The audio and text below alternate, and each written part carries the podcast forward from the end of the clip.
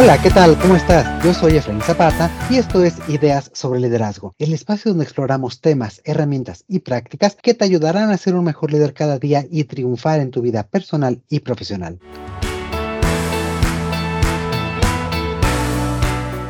Hoy continuamos la conversación que la semana pasada iniciamos con Ángel Hinojosa sobre cómo liderar equipos comerciales. Bienvenido de nuevo Ángel, ¿qué tal? ¿Cómo estás? ¿Qué tal Efraín? Muchas gracias. Saludo también ahí a todos los escuchas. Muchísimas gracias Ángel. Y bien, la semana pasada planteamos muchos temas interesantes sobre cómo liderar equipos comerciales y vimos algunos retos de los más importantes para los líderes. Y el día de hoy me gustaría retomar la conversación. Hablábamos acerca de estas habilidades de los vendedores y cómo son excelentes eh, lectores de las personas. Eso es para los equipos de venta y para los vendedores. ¿Cuáles son esas habilidades que hacen diferente a un líder de equipos de ventas? Buenísima pregunta, Efraín. Hablábamos también la semana pasada de, algo bien, bien importante, el, el, el, pensamiento holístico. Yo creo que parto de nuevo de ese punto fundamental porque también uno, normalmente el líder tiene diferentes equipos de ventas y uno también tiene que entender que eh, entre más den los equipos, pues mejor será, pero que también es importante pensar en todos esos factores que pueden impactar a los vendedores en su función.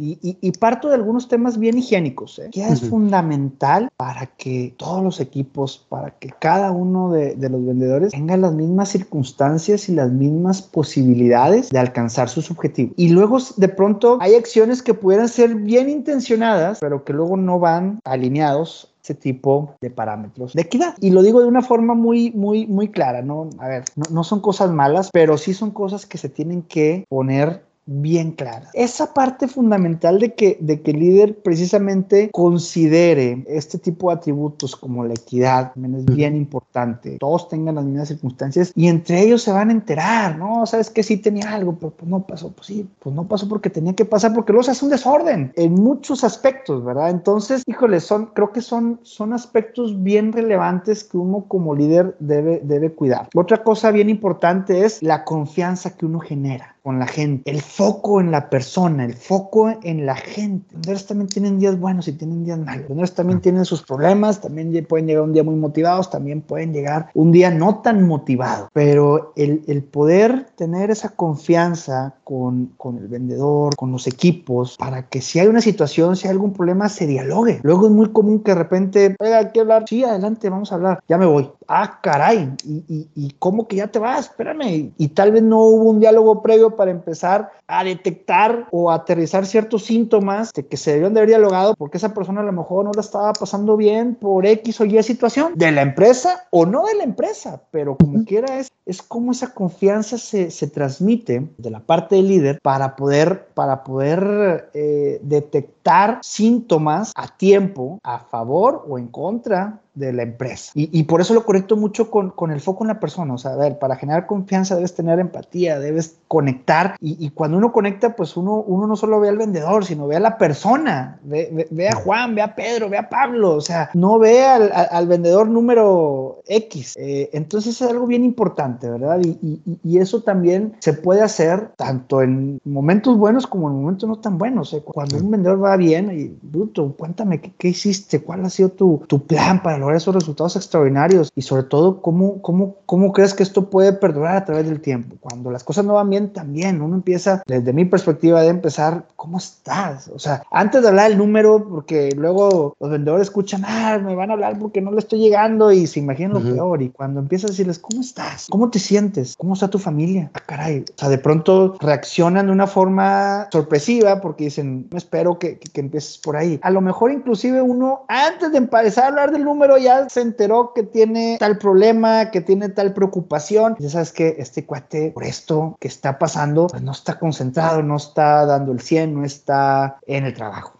Pero es importante cómo se abordan esos temas con confianza, que eso también es una parte fundamental del líder, precisamente para poder trabajar adecuadamente con equipo. Eh, de pronto me vienen a la mente estos, estos conceptos de equidad, estos conceptos de confianza, estos conceptos de, de pensamiento holístico para tomar en cuenta como un líder en la gestión y en el liderazgo de sus equipos de ventas. Perfecto, y me parece que también aquí hay un tema muy importante en cuanto a la comunicación y la transparencia, porque ya lo has dicho varias veces, ¿no? Los vendedores justamente por este perfil de comunicación, de curiosidad, de relación, de interconexión con otras personas dentro y fuera de la organización, están muy enterados de muchas cosas. Entonces, para, para que ese estar enterados no se vuelva ni chismes ni se vuelva problema, creo que justamente tenemos también que enfatizar mucho la transparencia en nuestros equipos y en la organización, pues como tú decías, ¿no? Finalmente, eso también puede convertirse en un tema que orilla a una persona a salir pensando que pues va a tener un beneficio marginal mejor en otro lado, que va a tener otro tipo de trato, etcétera, y puede también ahí llevarse sorpresas, ¿no? Muy, muy acertado tu comentario relacionado al tema de la comunicación, una comunicación clara y efectiva. Y lo complementaría, Efraín, con rituales de gestión que faciliten esa comunicación. ¿A qué me refiero con rituales de gestión? Que el terreno esté preparado para tener esos momentos en donde se van a revisar los resultados, pero en donde también se va a dialogar y se va a entender, como bien dialogábamos en la sesión anterior, los cómo,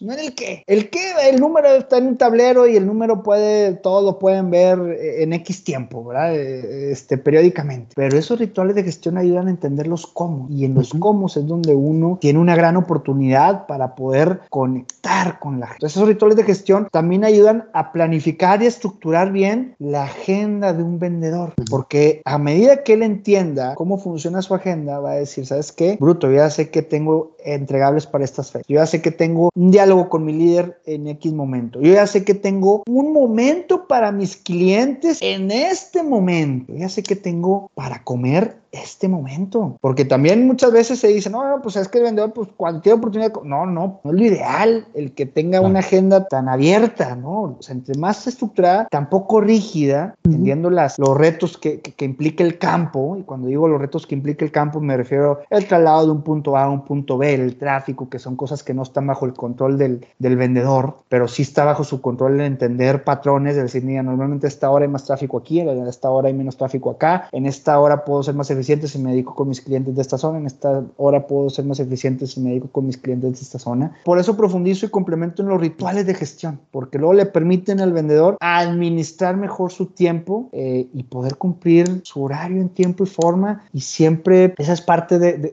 del acompañamiento que el líder puede tener también para, para guiarlo y coacharlo en las acciones más sencillas como su agenda diaria. Y volvemos a los cómo, ¿no? Finalmente, a través de ese ejemplo, a través de estos rituales, etcétera, pues también se trata de que como líder hagamos que la persona se dé a sí misma el lugar, ¿no? Y que no se dé, como decías, ¿no? A lo mejor por, por cerrar una venta más, no comer ese día o mal comer en el carro en el trayecto o decir, me paro aquí en un puesto en la calle para, para comer lo que sea, ¿no? Y, y también has hablado de, de, la confianza y de muchos elementos que me van a preguntarte, ¿cómo se puede incorporar justamente esto, un enfoque más humano, más centrado en la persona y más empático y al, al momento de liderar a estas personas que, como tú bien dices, pues no están con nosotros día en oficina, sino que están en campo, están en otros lados y que pues muchas veces en afán de la meta, pues se pierden a sí mismos. ¿Cómo, cómo desarrollar ese enfoque más humano? Creo que parte ya lo platicamos, el, el, el, poder conectar con ellos, no solo en lo profesional, sino en lo personal. Pero también voy a mencionar otros dos, otros dos temas que también ayudan a, a, a permear ese enfoque humano. Número uno, ayudarlos en su desarrollo. Ellos son vendedores, pero no quiere decir que toda la vida vayan a ser vendedores. Claro. Eh, y cuando ellos entienden eso, cuando ellos entienden que uno se ocupa y procura su desarrollo, cambia el chip. Cambia el chip porque ya no estás viendo el corto plazo, no estás viendo la semana, el mes, el número, el año si quieres. No, ya le estás diciendo, mira, a medida que tú te sigas desarrollando, pues tú puedes seguirte preparando, tú puedes hacer un plan de carrera, tú puedes diseñar tu desarrollo de acuerdo a lo que tú prefieres, de acuerdo a lo que a ti te gusta. No con eso estoy diciendo que, que no hay vendedores de por vida, ¿no?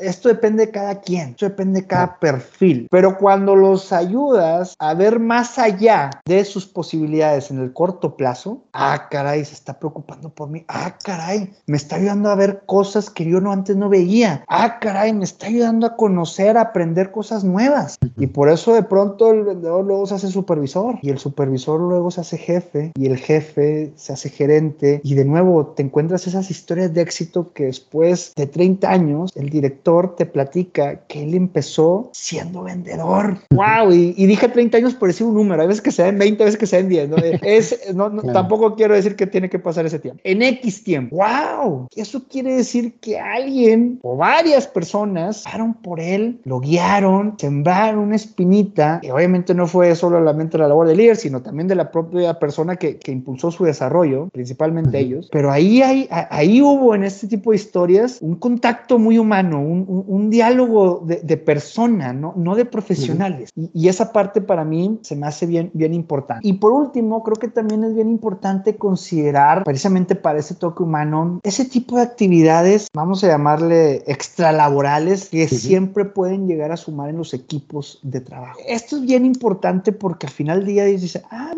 y, fomentas ese contacto humano y en el convivio pues es un diálogo más informal, el convivio ya este, vas a propiciar más temas, no solo el trabajo y es un, es meterle más tacto a, la relación, es meterle un enfoque más, más humano, no con esto quiero decir que vas a crear una dependencia para que, ah, luego siempre tenemos fiesta, vamos a tener la fiesta, no, no, para nada, pero, pero son, son ese tipo de oportunidades que uno se debe tener, debe darse para poder tener un enfoque más humano. Creo que es la forma en la cual yo te podría resumir, ¿verdad? O sea, ayudarlos mucho y procurar su desarrollo, la comunicación clara que bien decías, el poder también de pronto tener espacios extralaborales para poder conectar más con ellos, sin duda abonan mucho a ese contacto más humano para poderlos entender y conocer.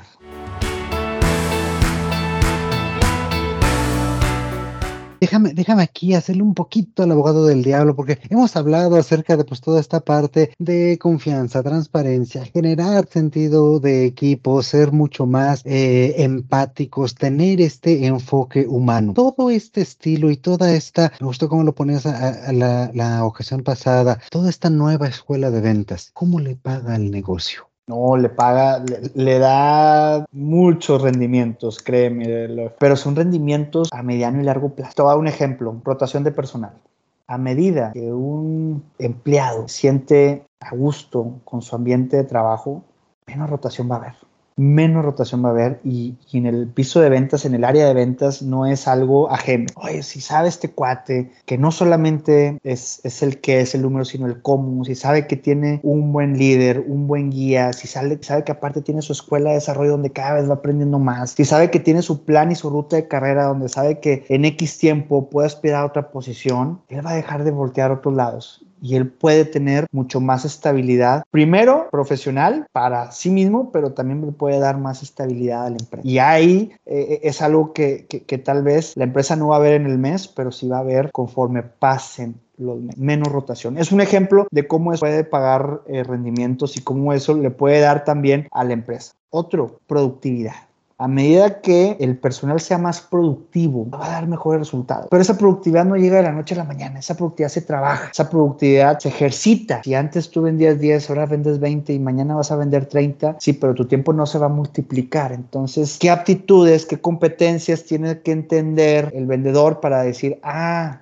ya estoy entendiendo mejor a mi mercado. Ah, ya estoy mejorando mi diálogo, mejorando mi speech de venta. Ah, mi jornada ya es diferente porque le estoy asignando el tiempo a mis prioridades. Entonces, esa parte también es súper, súper importante. El cada vez tener mejores ejecutivos, mejores vendedores. cada vez el aspecto, el mismo negocio sigue siendo más grande y ese vendedor no tiene que permanecer como vendedor, ese vendedor lo puede ser supervisor, ¿sí? Y puede tener mucho más guía con, con su gente, ¿verdad? Y lo que esto también puede llegar a abonar en el tema de cultura que también hemos dialogado acá. Un equipo de trabajo con mejor compañerismo definitivamente va a rendir y, y también puede ser un equipo de alto rendimiento, llamémoslo así, este, a medida que se fortalezca la cultura y la cultura, ellos son los que la hacen, no el líder, la cultura, el líder la permea, pero los que realmente la viven y la, y digamos que la, la hacen sólida, son los equipos. Y eso también da unos rendimientos extraordinarios a, mediano y largo plazo. Pero creo que el reto, yo destacaría esto, que no, no, es solamente ver eh, el corto plazo y hay veces que la dinámica del negocio nos lleva hacia, eso, ¿verdad? Ahorita no se dio, ¿qué vamos a hacer? Y está bien, hay que ver qué, qué accionables de corto plazo se hacen, pero no por eso descuidar las raíces que te van a dar rendimientos a largo plazo como estos ejemplos que acabo de mencionar, ¿verdad? Es decir,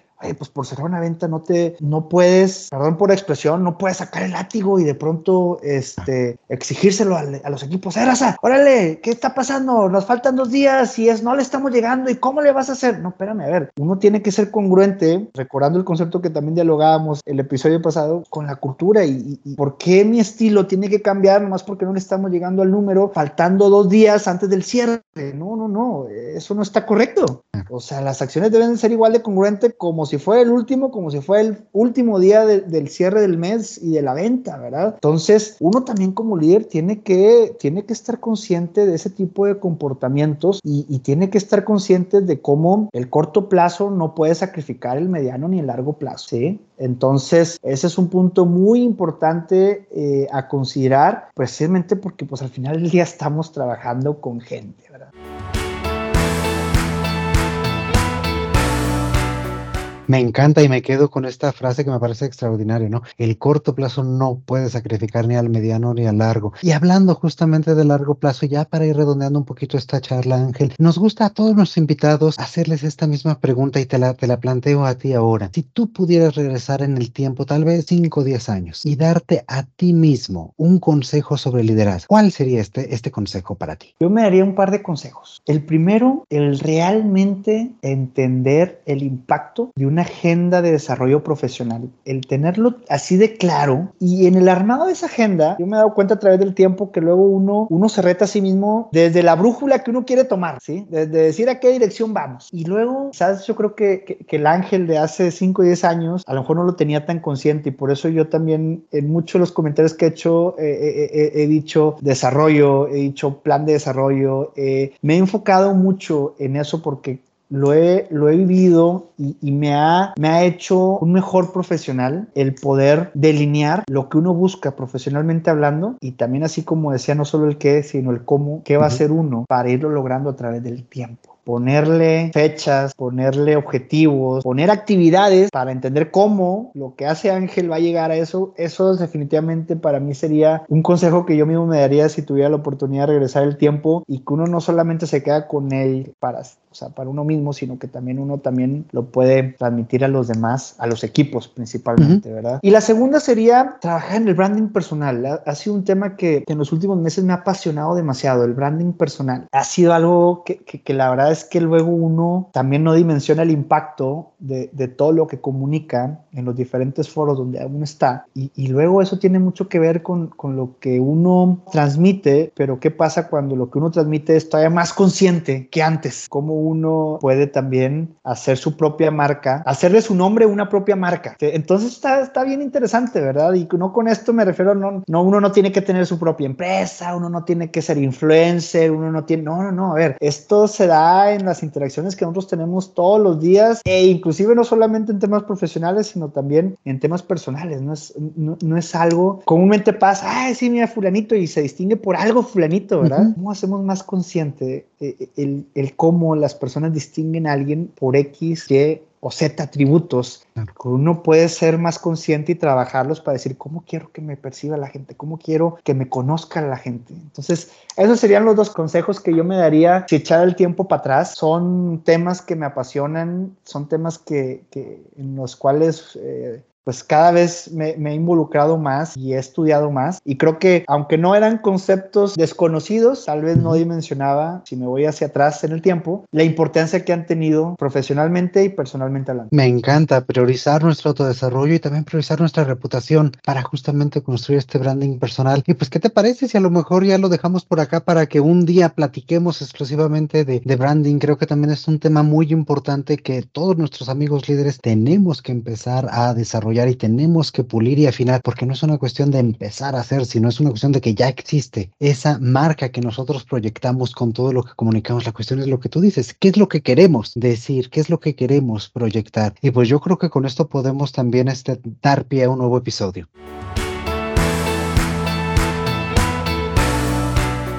Ángel, te quiero agradecer muchísimo haber tenido esta charla con nosotros el día de hoy. Sin duda es un tema apasionante, un tema que lamentablemente pocas veces se toca, ¿no? Cuando hablamos sobre ventas nos centramos en los vendedores y perdemos un poco de vista esta parte justo de desarrollo, de liderazgo, de cómo generar todo este tipo de equipos. Y estoy seguro de que a todos nuestros amigos de la audiencia les será de mucha, mucha ayuda. No, hombre, al contrario, al contrario, Efraín, muchas gracias. Muchísimas, muchísimas gracias, Ángel. Y justamente para todos ustedes que nos escuchan, de despedirnos, te pido que nos dejes una revisión, una calificación o un comentario en la plataforma donde nos estés escuchando. De esta forma nos ayudas a llegar a cada vez más personas y ayudarles a convertirse en líderes como tú. Además, si no lo has hecho aún, suscríbete a este podcast y activa las notificaciones para no perderte ni uno de nuestros episodios. Muchísimas gracias por acompañarnos como cada semana. Yo soy Efraín Zapata, te mando un fuerte abrazo y te espero a la próxima con nuevas ideas sobre liderazgo.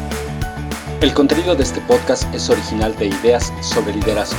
La conducción y coordinación general están a cargo de Efraín Zapata. Agradecemos la participación en este episodio de Ángel Hinojosa. La producción es realizada por Edgardo Bustamante. Ideas sobre Liderazgo es una comunidad orientada a mejorar las prácticas de liderazgo y desarrollo de las personas y sus organizaciones.